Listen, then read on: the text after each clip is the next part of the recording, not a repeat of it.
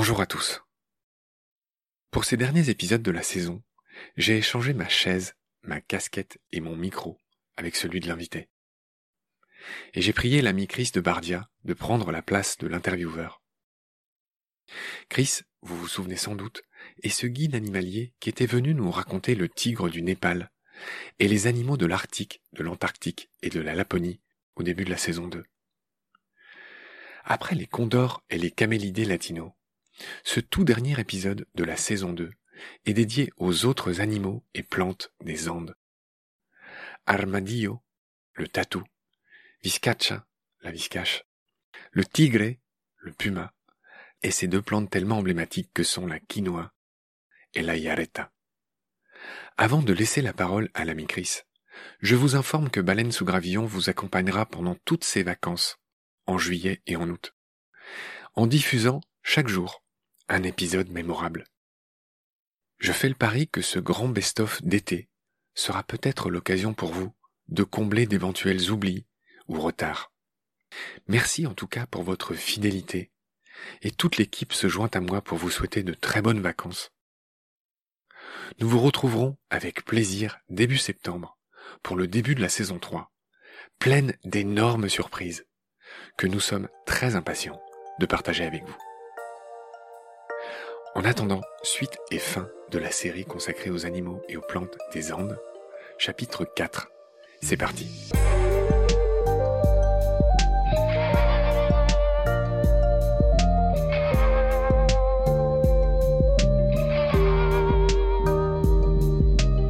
Bonjour Marc. Salut ami Chris. Marc, euh, nous sommes euh, à nouveau réunis pour poursuivre notre discussion sur ce premier volet des Andes et de ces créatures que tu as bien connues au cours euh, de longs euh, séjours et expériences professionnelles. On avait euh, évoqué plusieurs animaux déjà emblématiques, mais évidemment, on ne sera pas exhaustif, mais il y en a certains qu'on ne peut pas ne pas aborder. Parmi ces animaux, il y en a un qui est vraiment très particulier, qui s'appelle le tatou. Le tatou euh, des Andes, hein, en particulier, qui fait partie d'une plus grande famille où il y a euh, de nombreuses autres espèces. Et celui-ci, le tatou des Andes, est un tatou qui vient d'altitude et qui a la particularité par rapport aux autres tatous d'être un tatou velu. Il a des poils. Le tatou est un mammifère euh, qui a la particularité d'avoir une carapace et une carapace qui est articulée. C'est pas une tortue, hein, à proprement parler. Il a des plaques de cornes de kératine. Euh, qui ressemblent en effet plus à du cuir très dur qu'à des os. C'est un peu souple. Voilà, ça rappelle très vaguement, euh, de façon très lointaine, le rhinocéros unicorne, hein, qui est, pardon, je fais mes références avec euh, celle que je connais. Donc ce tatou qui est dans les Andes, donc est ce qu'on appelle le tatou à neuf bandes. Tu as rencontré cet animal, Marc? Oui, oui, oui. Alors les tatous, euh, on, les voit, on voit les trous qu'ils font aussi. Euh, malheureusement, on en voit qui sont écrasés euh, sur les pistes qu'on parcourt pour aller escalader nos, montagnes. Oui, on, on, en voit. Et puis un autre truc un peu triste, c'est que la carapace du tatou dans les Andes, en Bolivie, au Pérou, est utilisée pour faire un instrument de musique. On fait une toute petite guitare avec assez rigolote qui s'appelle le charango, qui est encore une fois quelque chose qui ressemble à un ukulélé. Anecdote de voyage. Un jour, euh, j'avais une seule cliente et on a passé la frontière euh, de la Bolivie pour rentrer au Chili, où elle était arrivée et où elle devait reprendre l'avion pour repartir. Et à la douane, en fait, j'avais pas du tout fait gaffe, c'est une de mes plus grandes erreurs professionnelles, c'est qu'en fait, à la paz, elle avait acheté une petite guitare, elle avait acheté un charango qui était fait avec une carapace de vrai tatou. Et comme je l'ai déjà souligné euh, dans l'épisode précédent, le Chili ne plaisante pas du tout avec la biodiversité, avec les règles, ne pas introduire de graines, etc., comme il peut y avoir dans d'autres endroits du monde. Hein. Toi, en Antarctique, euh, moi, c'était aussi le cas au Galapagos, ils font très très attention à ne pas se polluer avec des plantes, des graines, des virus. Donc là, c'est pareil. En plus, le tatou est protégé, donc euh, énorme problème. Donc j'ai dû parlementer des heures avec ces douaniers que je connaissais bien parce que je passais souvent les frontières pendant toutes ces années. Ils étaient pas méchants, ils étaient gentils. Euh, mais là, c'était vraiment un crime de lèse-majesté. Et voilà, c'était une anecdote pour dire que, au moins les Chiliens, euh, comme tu l'as dit pour les Pumas, euh, ils sont quand même très réglementaires, très réglementés. Concernant le tatou, tu l'as dit, je voudrais parler de son petit nom euh, local. en espagnol, c'est Armadillo. Armadillo, ce nom veut dire le tout petit armé. voilà, tu l'as dit, il a une carapace, elle est articulée, donc en gros, ça veut dire le petit panzer de son nom espagnol, en tout cas. Le tatou, il appartient à un superordre qui s'appelle les xénartres, c'est un nom compliqué, et en gros, c'est le cousin des fourmiliers et des pangolins. Euh, voilà, ce superordre précédemment s'appelait les édentés. On a laissé tomber ce nom, maintenant c'est devenu ce nom compliqué, les xénartres, qui a à voir avec leurs grosses articulations une vingtaine d'espèces dans le monde. Et je voulais aussi parler de l'ancêtre du tatou, qui est connu pour ceux qui s'intéressent à la préhistoire. C'était un de ces monstres caparaçonnés euh, qu'on appelle le glyptodon, et dont on a retrouvé des restes et dans plein de musées. Ces espèces de carapaces de la taille d'une petite voiture. Hein. C'est des espèces de, pour le coup, de vrais panzers ambulants, les ancêtres du tatou, euh, qui se sont éteints euh, au Pléistocène, qui était cette période géologique qui a précédé la grande glaciation euh, de moins, c'était il y a moins 12 000 ans, hein, la dernière grande glaciation, et qui a mis fin à l'été indien de la planète qui a duré des dizaines de milliers d'années pendant ce Pléistocène. Voilà. Que te dire sur le tatou de plus? Je crois qu'il est beaucoup plus omnivore que myrmécophage, c'est-à-dire qu'il mange des fourmis dans les Andes. Il mange un peu ce qu'il trouve, hein, il n'y a pas grand-chose à bouffer là-bas. Et puis je voulais aussi te finir de te parler l'évocation du tatou en te disant que dans les fables et dans les récits et dans la cosmogonie des Quechua, des Aymara, des peuples des Andes, le tatou a un statut et une image euh, similaire à celle euh, du renard dans nos fables de La Fontaine. C'est le petit malin, en fait, le tatou. Ok, ok, petit malin, oui, euh, j'ai su cette expérience de tatou aussi, comme petit malin, puisque moi, de façon très étrange, je l'ai vu sur euh, les parkings qui mènent à la péninsule Valdès en Argentine, donc un endroit de nature. Et ils sont assez malins pour aller de voiture en voiture, puisque euh, les gens ont la maladresse de les nourrir là-bas. Ouais, c'est un truc qui te fait bondir, moi aussi. Péninsula Valdès, tu l'as dit, hein, aux rares personnes qui ne connaîtraient pas, c'est un des endroits les plus fascinants sur cette terre. C'est là qu'il y a les fameux orques qui viennent choper de jeunes otaries en se jetant, en s'échouant volontairement sur la plage. C'est des images qui ont fait le tour du monde. C'est à la péninsule Valdès où on voit aussi des éléphants de mer, des manchots, beaucoup d'animaux euh, incroyables, Péninsula Valdès. Je le dis au passage, euh, qui est en Patagonie, euh, Argentine donc. Voilà, oui, donc c'est juste un passage, c'est juste un pas de côté, puisque on revient dans les Andes. Hein, la péninsule Valdez c'est à l'autre bout de l'Amérique du Sud. Nous avons digressé. Donc on a fait un gros pas de côté. Donc on revient sur les Andes et les animaux emblématiques de ces Andes. Et je voudrais savoir, alors là c'est pour le coup un, animal pour lequel j'ai trouvé assez peu d'informations et qui euh, est assez. Euh, moi, si je le décris, il ressemble un petit peu à un lapin. Hein. Je veux parler donc du fameux Viscatch. Ou de là, comment on dit, euh, Marc? La viscacha. La viscacha. La viscacha. Alors Santos, j'hésite à faire cette blague. Ce mec que je vénère, hein, qui était euh, mon équipier, le chauffeur de nos circuits, qui était ce fils de Yatiri, de chaman, qui m'a tellement appris, qui savait tellement de choses sur les plantes, sur les animaux. La grande blague, une des grandes blagues de Santos, c'était de dire que euh, la viscacha s'appelait viscacha parce qu'elle, je ne sais pas comment le dire de manière polie, qu'elle tirait de bis Kacha, ça veut dire prise de foi. Et c'est une référence sexuelle à la grande activité. On pourrait comparer ça à nos lapins. Hein. On dit, euh, comment dire, se comporter comme un lapin. Et donc voilà, il y avait une blague par rapport à ça, qui ne vaut euh, rien euh, de scientifique. Bref, Viscacha, c'est un animal assez étrange, qui a des oreilles de lapin, une queue d'écureuil et qui a la taille d'un lapin, des yeux toujours un peu tristes, et qui vit dans les pierriers, dans les Andes. C'est également un rongeur. Hein alors c'est un rongeur en effet, et elles ont un mode de vie, elles vivent en très très grande tribu, sans rentrer dans les détails, qui fait penser aux suricates.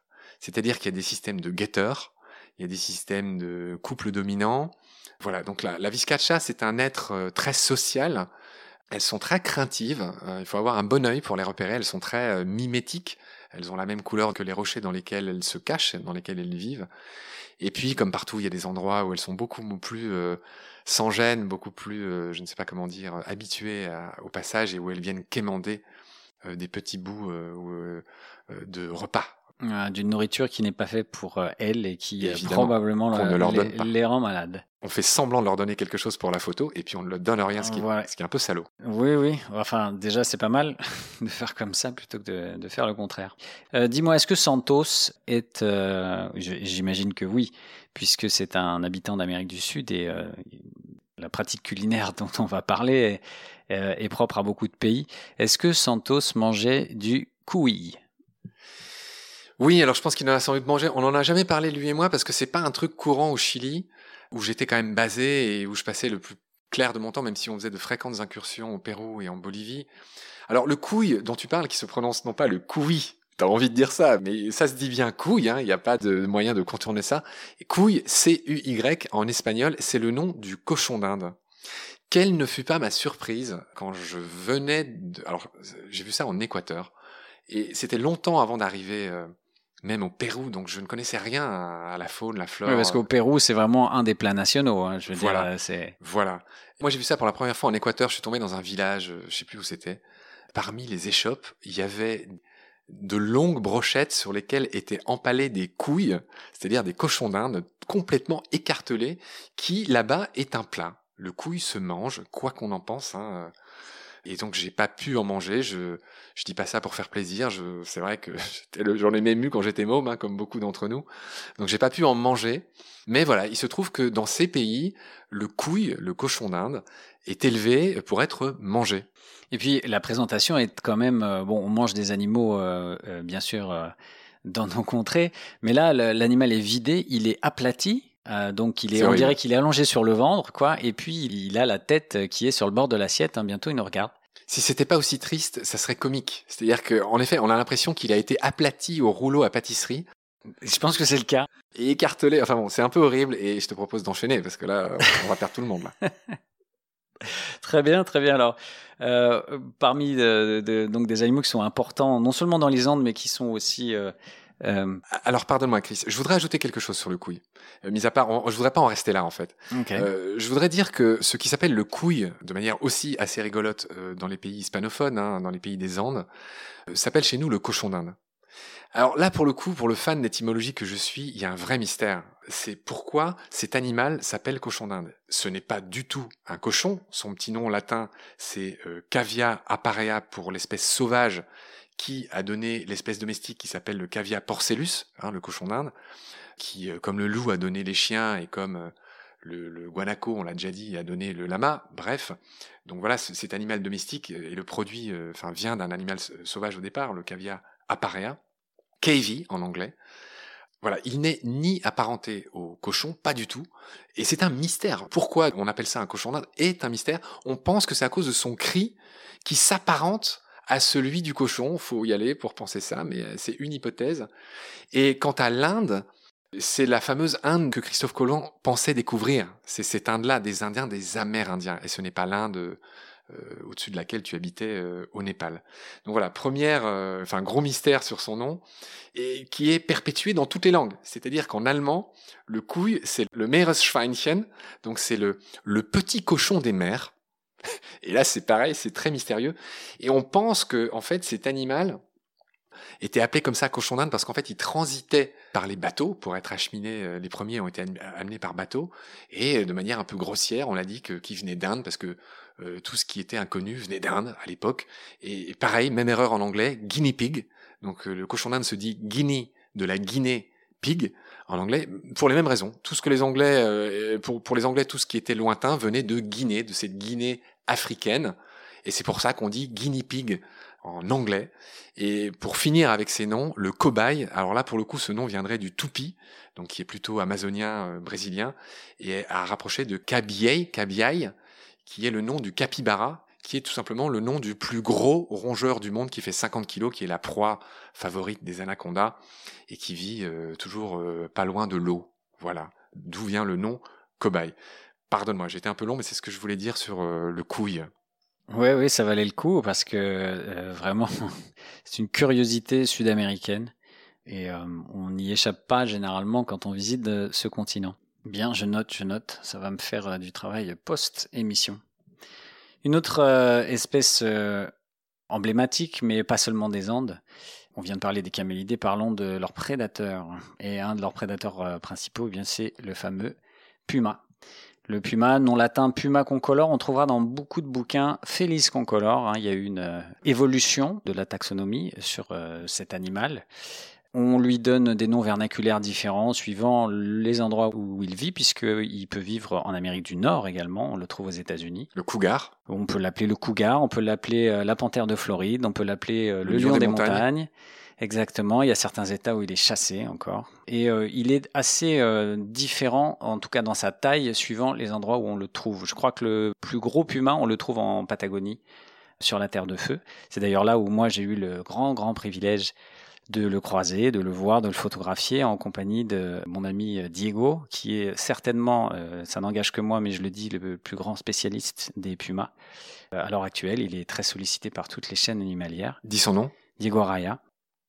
Ah oui, je, oui, je le connais. Voilà, et grâce à qui donc j'ai pu euh, voir cet animal, qui est euh, alors donc de bonne taille en Patagonie, ça fait environ euh, en, longueur donc aux alentours de 2 mètres, 2 mètres 30, suivant les, endroits hein, bien sûr, parce qu'il y a des endroits où il est beaucoup plus petit. Et puis ça fait une soixantaine de kilos. C'est grosso modo un peu la taille d'un léopard quelque chose comme ça, grosso modo. Il y a des très gros léopards et des plus petits, donc ce sera, un peu, c'est peut-être pas très parlant mon exemple. Mais euh, la robe du puma, elle est, on va dire, elle est plutôt crème, euh, voilà, grise, marron. Et puis donc c'est un chat qui peut ressembler pour des euh, yeux de profane à une lionne, mais bien sûr c'est pas du tout le même animal. Ils sont même pas dans la même famille. Il y a une très longue queue qui lui sert à s'équilibrer et c'est donc le prédateur, euh, un des prédateurs d'Amérique du Sud, hein, puisqu'il y a d'autres chats en Amérique du Sud, mais en tout cas dans le milieu euh, montagnard, dans le milieu andin, c'est un peu le prédateur principal. C'est un grand félin, mais il n'est pas lié avec les autres grands félins du monde. Il ne fait pas partie du genre Panthera. Et ça, c'est quand même important, parce que euh, quand on parle de, nature et de chats en particulier, il y a deux grandes familles, pour faire très simple, hein, pour parler d'un problème euh, compliqué, c'est qu'il y a la famille des chats qui peuvent rugir et qui sont classés dans la famille Panthera. C'est une euh, capacité physique qui vient de l'osioïde qui se trouve dans la gorge et qui, lorsqu'il est partiellement ossifié, donc pas ossifié d'un bout à l'autre, permet aux animaux de rugir. C'est le cas du lion, c'est le cas du tigre, c'est le cas du léopard pas seulement, hein, il y a une très très grande gamme de sons, mais donc euh, la puissance pulmonaire au niveau de la poitrine euh, trouve un petit peu une espèce d'amplificateur avec cet osioïde. Or, le puma n'a pas cet osioïde. Donc, euh, si quelqu'un vous dit un jour j'ai croisé un puma et il a rugi, eh bien, il ment. Hein. un puma, ça ne peut pas rugir. Et c'est pour ça qu'il n'est pas classé dans la famille des Panthera, qu'on l'a d'abord mis chez les Félix, et puis on lui a trouvé une famille à lui pour des raisons biologiques qui sont euh, un petit peu compliquées euh, pour, euh, pour notre énoncé. Est-ce que tu as vu toi-même un puma? Est-ce que tu l'as rencontré, le puma? Alors, je vais être tout à fait honnête, j'ai jamais vu de puma vivant dans toutes mes pérégrinations dans les Andes. Je n'ai pas eu ce bonheur, je n'ai pas eu cette chance. En revanche, j'ai vu au moins une fois un cadavre de lama qui venait d'être attaqué par un puma. Alors, j'ai parlé au début du fameux Santos. Je serais pas étonné qu'il ait tiré sur des pumas dans sa jeunesse non plus. Il faut savoir que c'est un petit peu le même problème qu'on a avec le loup euh, en France et les bergers. Eh ben, en gros, le puma là-bas, c'est pareil. Les éleveurs de lama et d'alpaca ne l'aiment pas, le craignent. Alors bien qu'il y en ait très très peu et que cet animal soit extrêmement, extrêmement, extrêmement farouche, euh, il n'est pas aimé des éleveurs, évidemment, qui lui tirent dessus. Hein. C'est pas rare qu'ils en abattent, malheureusement. Donc voilà. Donc moi, clairement, j'ai vu. Euh, je crois même deux fois. c'est gros un lama et, un guanaco aussi. Hein, et, et, je repense à ces images de doc de la BBC où on voit par exemple une femelle qui chasse un guanaco et qui se blesse d'ailleurs en, le chassant. Euh, euh, je crois que c'est BBC euh, Planet Earth. Enfin bref. Donc non, je les ai pas vus. J'en ai vu un mort, figure-toi. moi, j'étais spécialisé dans l'Ojos del Salado pour mes guidages de montagne. Et au pied de l'Ojos del Salado, dans le camp de base qui s'appelle Laguna Verde, il y avait, c'était très notoire, tout le monde allait le voir, il y avait un, squelette pétrifié dans le sel de puma, qui était une sorte de lieu de recueillement pour ceux qui venaient escalader l'Ojos. Et le puma était quasiment euh, euh, conservé. Euh, c'est-à-dire qu'on voyait encore son pelage. Enfin, c'était loin d'être un squelette blanchi, si tu veux. Et c'est drôle parce que voilà, je suis resté quelques années là-bas et d'une année sur l'autre, il y a quelqu'un qui, je sais pas comment ils ont fait ça, ils ont dû venir avec un pic et ils ont prélevé le, squelette de ce puma qui était une curiosité de manière extrêmement pointilleuse. tu as vraiment très bien parlé du puma. Je voudrais ajouter un truc qui concerne l'étymologie c'est que le concolore de son petit nom latin, puma concolor, signifie qu'il est d'une seule couleur.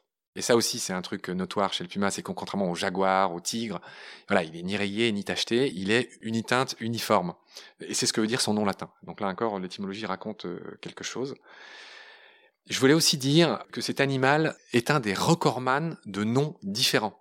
Il y a 32 sous-espèces de puma de par le vaste monde, donc euh, essentiellement euh, aux Amériques, tu l'as dit. Et on va pas évidemment toutes les dire, mais le tigre puma, lion de montagne, différentes langues, différents pays. Il y a plus d'une quarantaine de noms différents pour cet animal. C'est drôle parce que nous on connaît que le puma, mais ça rend humble. Chaque pays a son nom pour cet animal.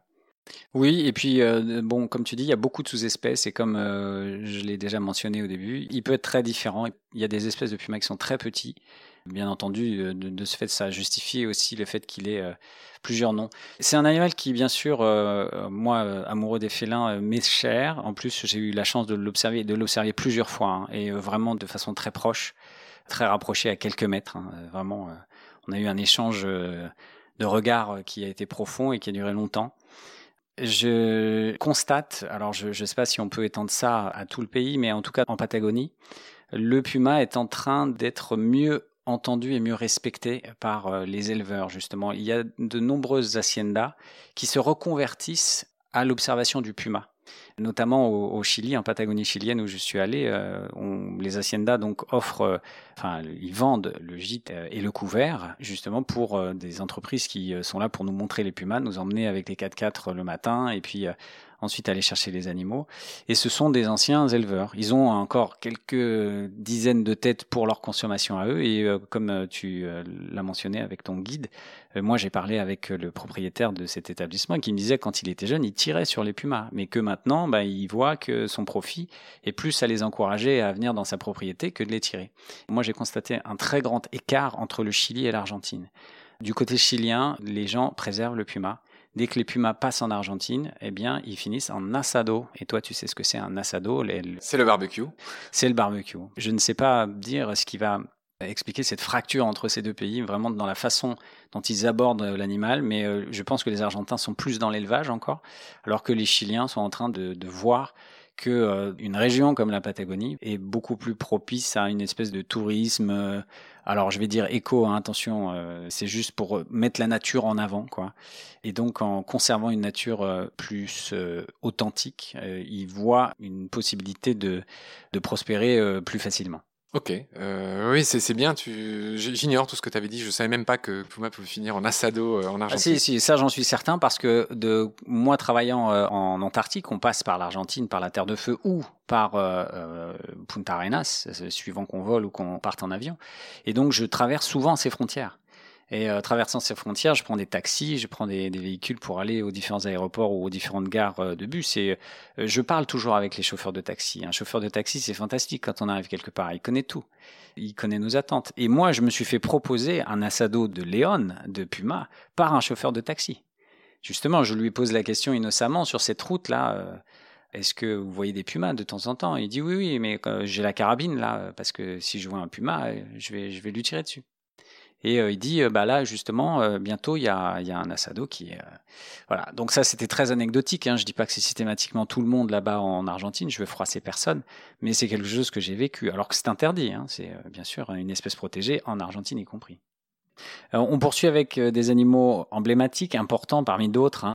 On a aussi dans les Andes et en Amérique du Sud, on a, je vais dire une, une bêtise naturaliste, mais on a notre autruche locale.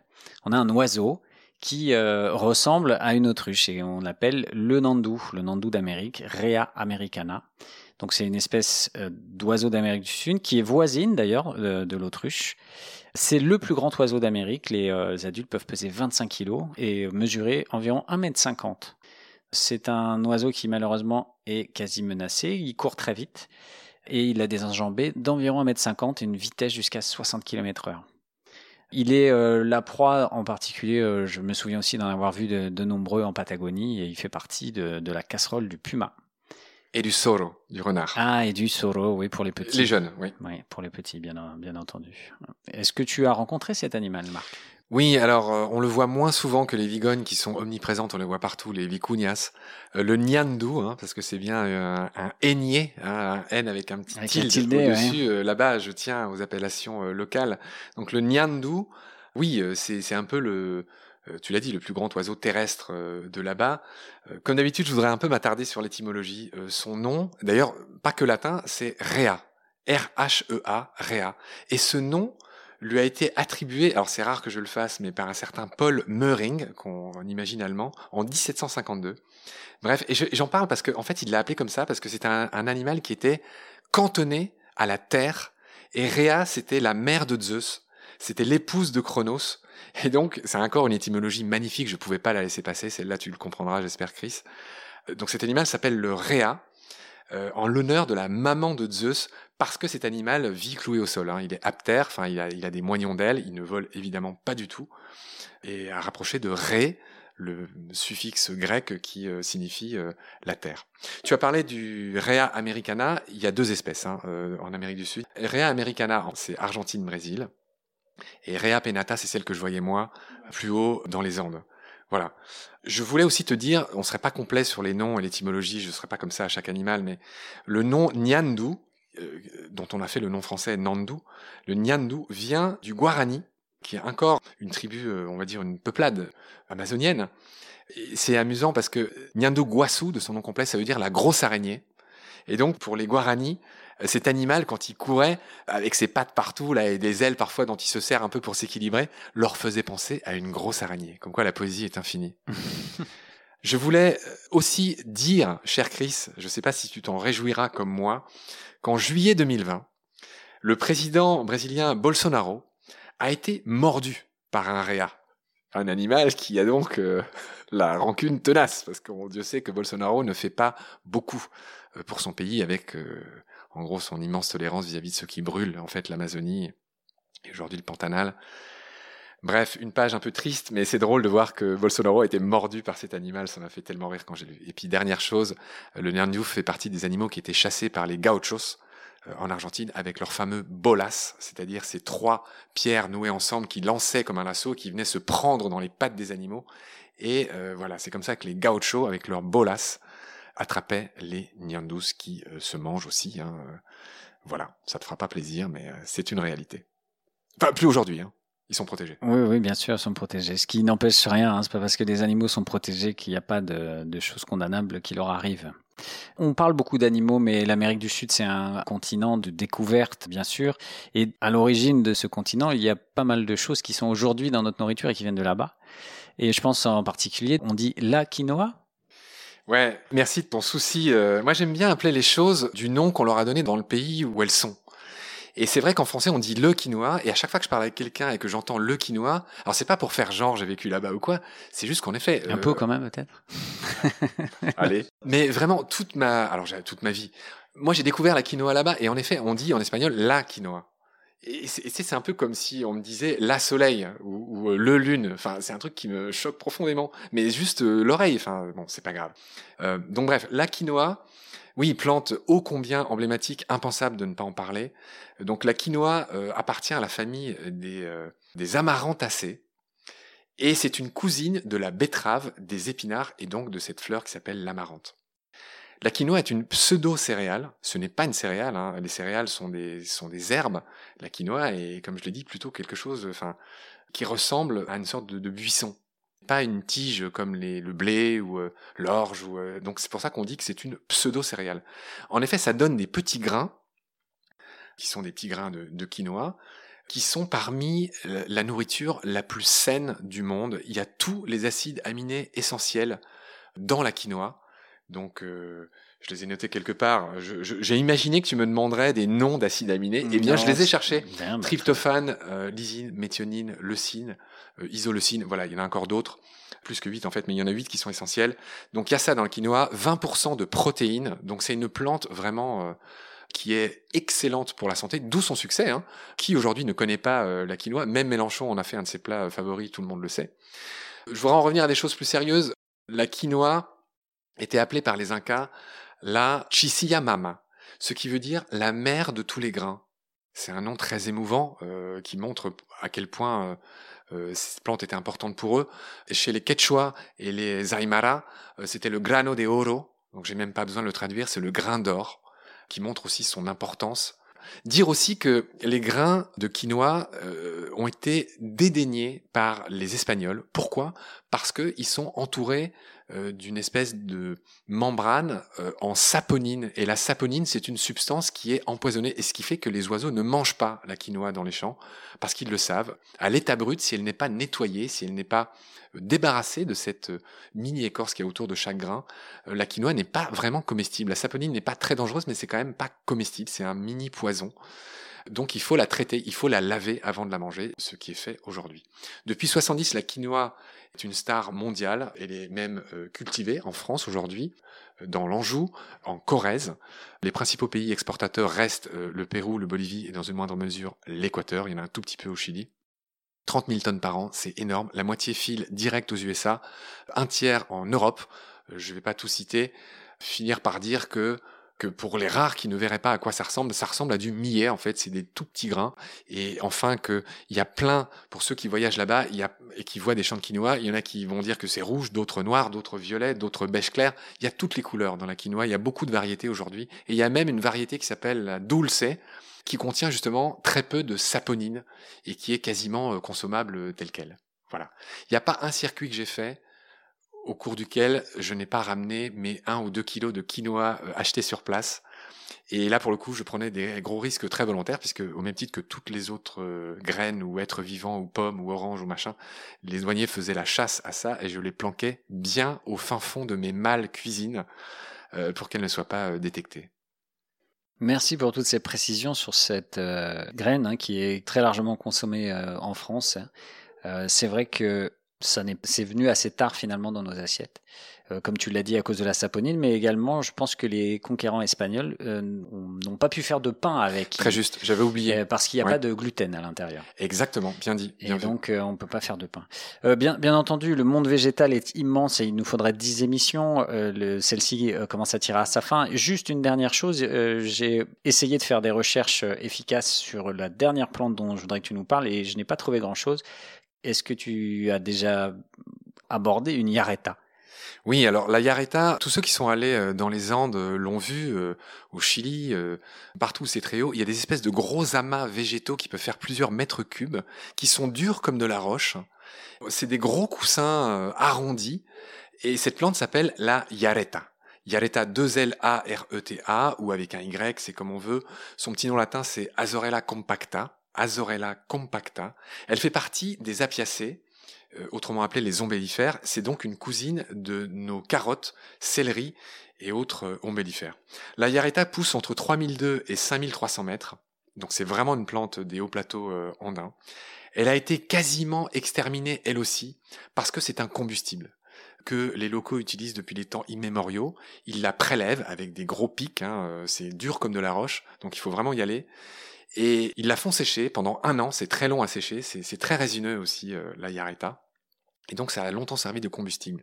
Il y a eu une accélération des prélèvements de yareta qui a été vraiment quasiment euh, exterminée, et c'est une plante qui est aujourd'hui protégée fort heureusement, par l'industrie des nitrates, qui est une grosse industrie au Chili, on l'a complètement oublié, mais avant les fertilisants synthétiques chimiques, Bayer et autres Monsanto, euh, tout ça, les pays ont acheté le nitrate chilien qui était du nitrate naturel qui se trouvait euh, au Chili à l'époque. Ça a été une immense industrie il y a euh, un siècle et demi. Et ça fait partie des choses qu'on pouvait visiter dans certains déserts chiliens. Tu l'as dit mille fois, on est dans les Andes, on y reste, je le disais juste au passage, mais ça servait aussi de combustible pour cette industrie-là, et donc ça a décuplé les prélèvements, et c'est là que ça a vraiment failli s'éteindre. C'est pas les, petits villages qui en prennent euh, de manière raisonnable qui ont failli cette plante, en fait. C'était, une fois de plus, euh, l'industrie. Que dire sur euh, la Yareta? Bah, Je pense que voilà, euh, j'ai fait le tour. C'est une plante qui ne peut pas vivre à l'ombre. Et c'est pour ça qu'elle a cette forme rebondie pour pouvoir capter un maximum de soleil. Et voilà, c'est vraiment une plante des Andes et je n'envisageais pas cette émission sans en parler. Oui, bien sûr, hein, c'est une particularité. Je sais même pas si ça se retrouve ailleurs ou s'il y a un équivalent ailleurs. C'est vraiment une curiosité qu'on trouve dans cette région du monde. Cette émission va toucher à sa fin puisque euh, on est euh, euh, bien sûr très prolixe, très bavard et il y a tellement à dire. merci d'avoir partagé ton expérience avec nous, Marc. Merci. à bientôt. Merci Chris, merci à toi. Un spécial merci pour avoir accepté de renverser les rôles et de me permettre de m'exprimer sur cette région de cœur où j'ai vécu. Et donc chapeau pour ta prestation. J'espère que les auditoristes seront aussi comment dire, heureux que moi d'avoir un instant échangé nos micros. Je pense que c'est une expérience qu'on reconduira. Avec plaisir en tout cas. Et je te tire mon chapeau, mon micro, tout ce que tu veux. Je te dis un grand merci et je salue tout le monde. Et à très vite. À bientôt. Bye.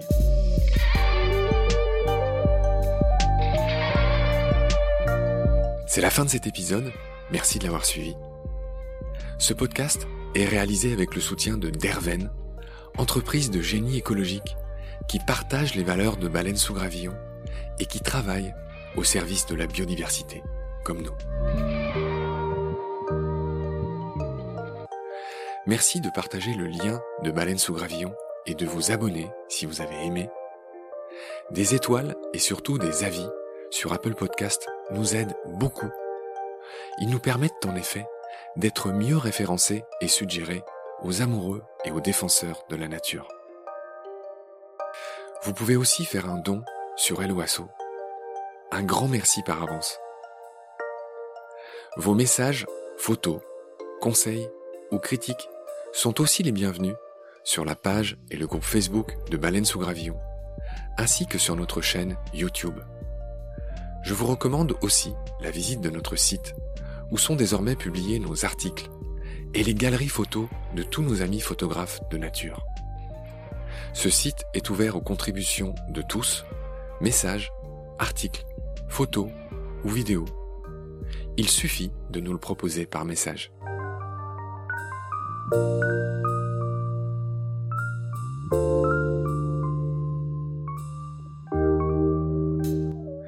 Je remercie tous mes équipiers pour leur aide précieuse, sans oublier Frédéric Colazzina et Gabriel Dallen, les compositeurs du générique.